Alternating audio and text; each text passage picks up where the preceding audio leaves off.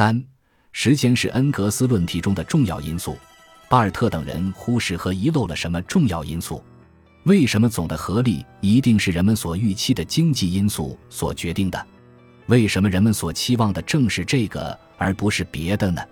如果我们不脱离开恩格斯所提出的问题，那么我们面临的就是这些问题在自身的体育中已经展开的对于时间问题的讨论。也就是说，恩格斯为了回答不确定性、偶然性。差异性境遇中，社会内部自然生成秩序如何可能的问题，时间就成了指向这些问题的基本视野。我们从中可以感觉到，恩格斯的论题作为社会时代问题的反应，将差异的潜在性显在化了。在这里被凸显的东西是不确定性或非同一的差异概念，而不是黑格尔的对立、矛盾、异化概念。事实上，恩格斯所采用的对时间问题的论述方式。不是哲学或概念性质的，吴宁说，他要使人们注意至今仍很少注意到的时间，注意能够产生出归根到底经济起决定作用的时间性的存在，但关于时间的传统的哲学概念阐释可以置之不顾。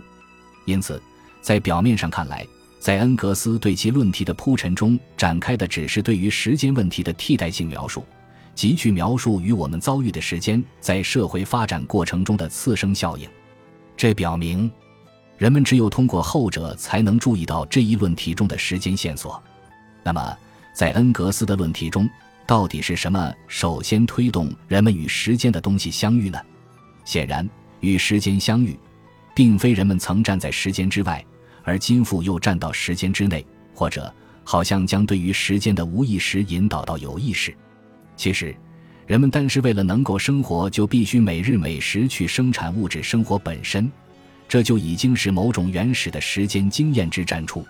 在恩格斯看来，既然在今天意志有什么内容，总的说来还应该从社会的经济生活条件中得到解释，那么在以前的时代，那时每一代人都要比我们今天更多的多地耗费一生中的时间来满足自己的物质需要，因而要比我们今天更多的依赖于这种物质需要。对从前各个时代的历史的研究，只要在这方面是认真进行的，都会最充分的证实这一点。从这里立即可以明白，无论是在每日每时的度日的时间经验中，还是在每一代人的世代生成性的时间经验中，都呈现出生生不息的物质必然性。我们认为，这里的时间不是作为天体的循环运动用于社会历史领域的时间，而是使一个时代发展到另一个时代。亦即是一种生产方式转变到另一种生产方式的时间，因而预示着历史领域某种新奇事物的出现。最明显不过的事实是，一个人类生产活动的过程，也是一个不断添加到世界文明中的新产品过程。但是，从历史的观点来看，人类生产过程仿佛是一个已经完成的过程，或者已经成为我们生活于其中的现实。人们仿佛只忙于生计。陷入对某种客观生活的维持之中，而遗忘了不断变化的时间。时间仅仅成了钟表的摆动。因此，在上述这段话里，作为创造新奇事物能力的意志以及由它引起的偶然性，虽然没有被提到，却理所当然的应当得到对历史唯物主义阐释的根本重视。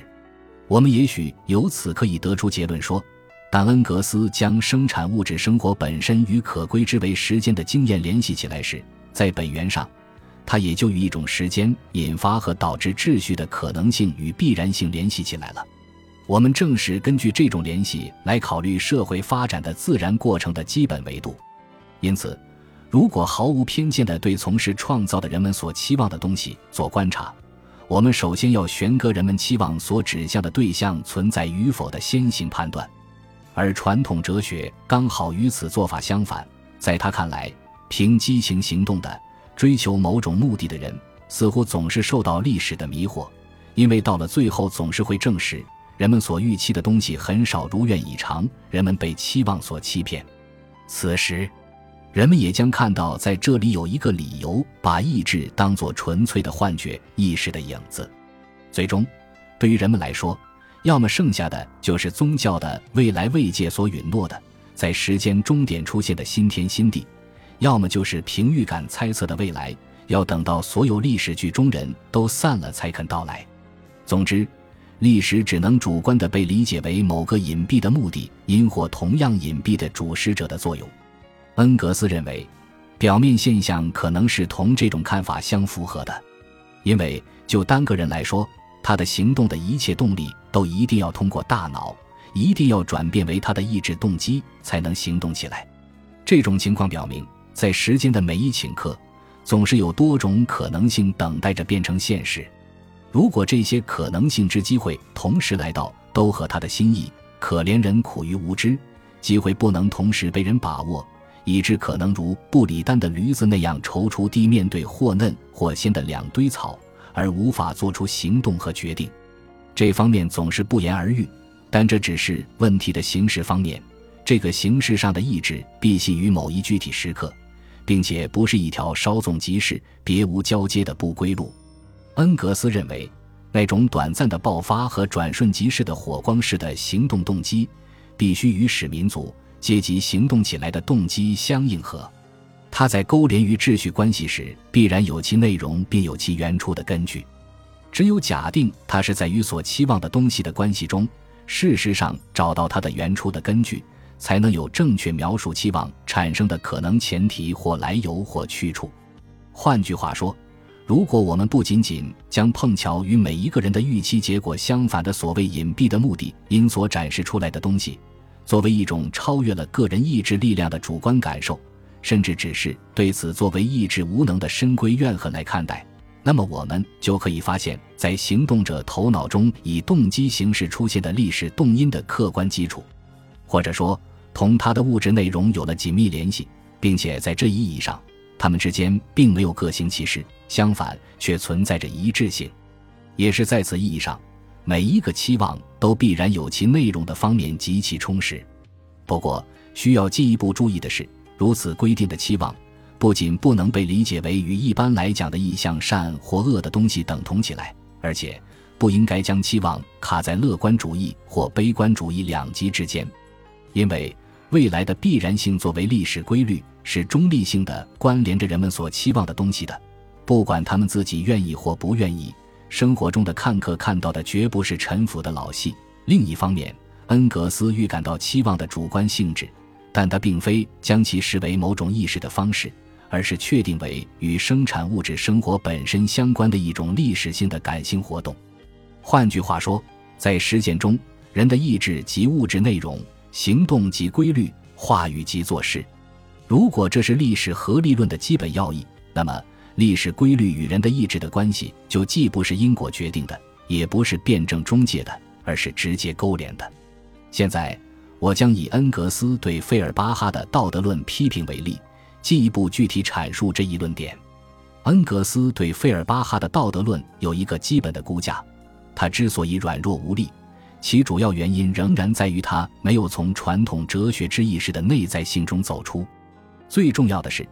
如果费尔巴哈意欲描述或设计与现存社会不同的另类的一个社会，比如这一社会中的任何一个成员都充满爱心，每个人都靠别人满足了自己的欲望，每个人的意志行动有程度不等的合意性和合理性，那么这一假想的社会肯定是一种与迄今为止存在过的任何社会都完全不同，因而也难以想象的社会。可是，费尔巴哈的道德论意欲为一切时代、一切民族。一切情况而设计，这同样是脱离现实的思辨，但实际上却是完全适合于现代资本主义社会的。恩格斯认为，费尔巴哈的道德论设计太轻飘了，对于没有满足自己欲望的手段的人是一文不值的。照此来讲，他不能找到从他自己所极端憎恶的抽象王国通向活生生的现实世界的道路。在这方面，虽主要又要归咎于德国意识形态状况。但若要从他的抽象的人转到现实的活生生的人，就必须为被他混为一谈的欲望和利益要求权利。道德哲学本物就在于对客观历史进程的正确理解，而更加迫切的任务，则是要现实的理解每一个人潜藏着的追求幸福的欲望。与黑格尔的观点相反，费尔巴哈认为，历史只有作为快乐的源泉和场所，才对人类具有意义。如果是这样，那么亚当在伊甸园的七个小时就是所有真实历史经验的最基本的核心，因为现实的理解那些欲望却妨碍他们的发展。不仅如此，费尔巴哈自己的道德论迫使他偷偷认可了下列资本主义社会的现实：利益披上意识形态外衣可以被掩盖起来，但每一个人追求幸福的欲望是不能扼杀的。人的意志力量毕竟对此无可奈何。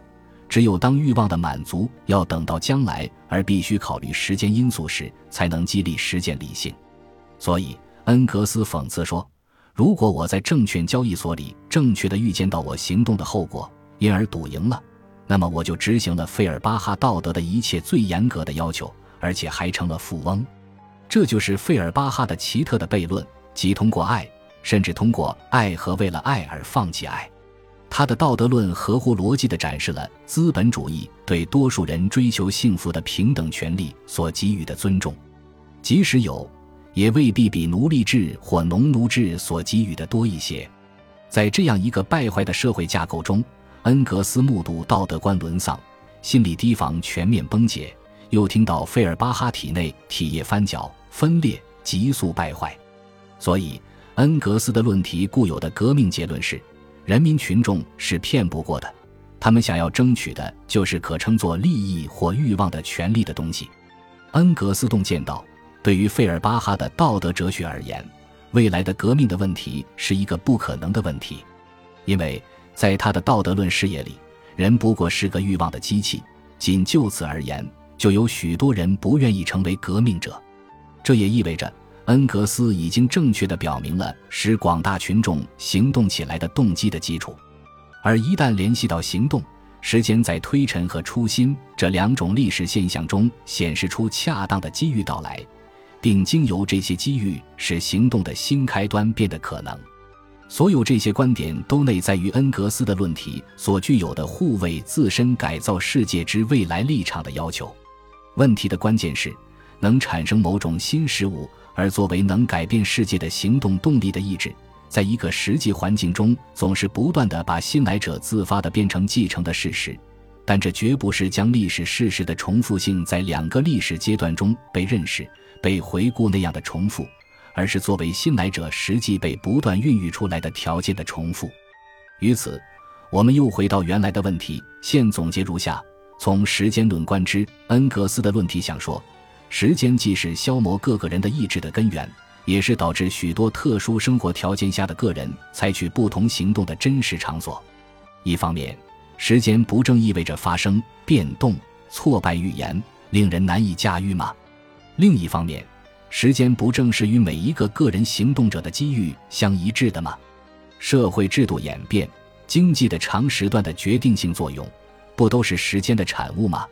预期的行动目的。与行动实际产生非预期的结果分不开，并使他们的运动服务于一种反动力量，这正是希腊哲学精通的那种辩证法原则，即丧失和无能支撑着一种能。我们发现，早在恩格斯的历史和理论之前，在亚当·斯密的看不见的手那里，或在晚出的哈耶克的自生自发秩序那里，都能看到一种准人格化的力量。尽管恩格斯和后两者的立场不一样。但他们都为彰显此刻单个人意志做了辩护，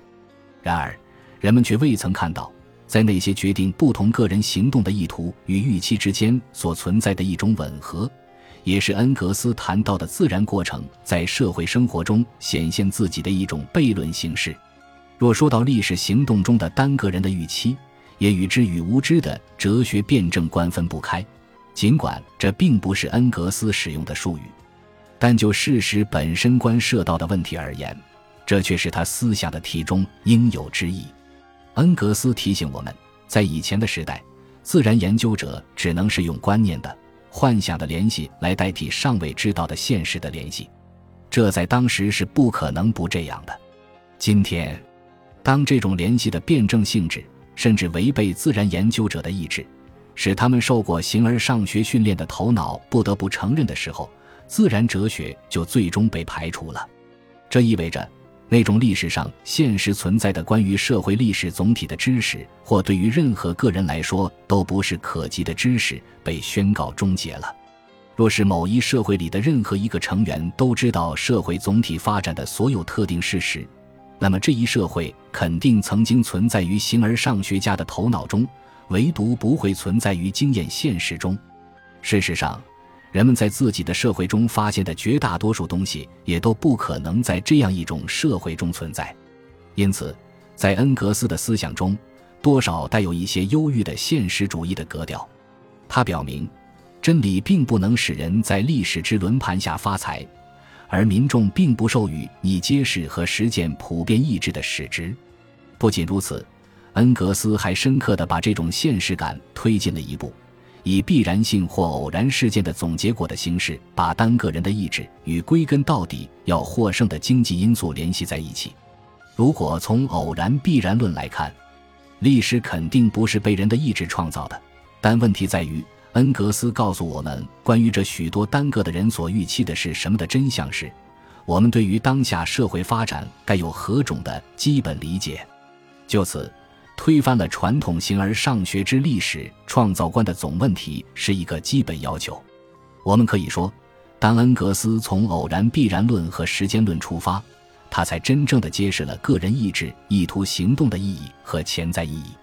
这就是在时间的战处中，一方面。人们最充分地运用分散在无数的单个的行动者之间，而又整体上不为任何单个行动者所能掌握的知识、记忆和机会，在社会生活中，此乃是每一单个人为所遇到的大致相似的境遇以及大致相同的目标而一起共事的命运。所以，这一评价既适用于社会中的强者，也适用于社会中的弱者。正如马克思、韦伯很久以前所指出的那样。社会行动者似乎都类似为呆板的自动机，在其平常生活背景下无意识的活动，但是这种普遍的例行性或理所当然性，恰恰建立在行动者偶然使用却极为复杂的技巧基础之上。社会行动者利用和重构了深刻嵌入时空当中积淀成制度的实践。另一方面，就一个人在他的预期被证明为正确的期间内所采取的行动构成了行动之间的均衡状态而言，均衡状态实质上是一个迅速适应特定时空的形式及其非现成的规则变化的例外。它是社会行动者在互动过程中娴熟的使用规则和资源条件的结果。举例来说，它最主要反映在社会经济生活中是经济运动内部自身的因素，比如价格因素。而不是人为的计划，才是人的经济活动的最好引擎。由此提出了应该重视构成整个经济体系持续不断的小变化，因而需要不断协调的问题。这个要求如此之重要，它是历史唯物主义关于社会变革的一个核心要求，并关涉到如何协调当下社会生产方式与个人的占有方式二者之间最复杂的矛盾问题。当然，这里不能对此展开讨论了。